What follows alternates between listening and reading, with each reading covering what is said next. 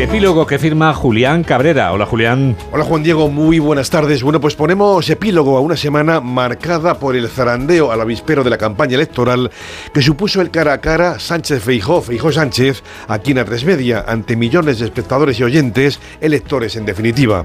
Un debate sobre el que no parece haber mucha discusión a la hora de situar a Núñez Feijó como claro vencedor y con reflejo ya en las encuestas, exceptuada por supuesto la del CIS de Tezanos, aumentando la distancia en favor del PP y en detrimento del PSOE en intención de voto, pero también en los argumentarios de campaña en los que la estrategia socialista ha estado centrada en tratar de desmontar a posteriori los argumentos de ese cara a cara con la disyuntiva entre lo que es verdad y lo que es mentira.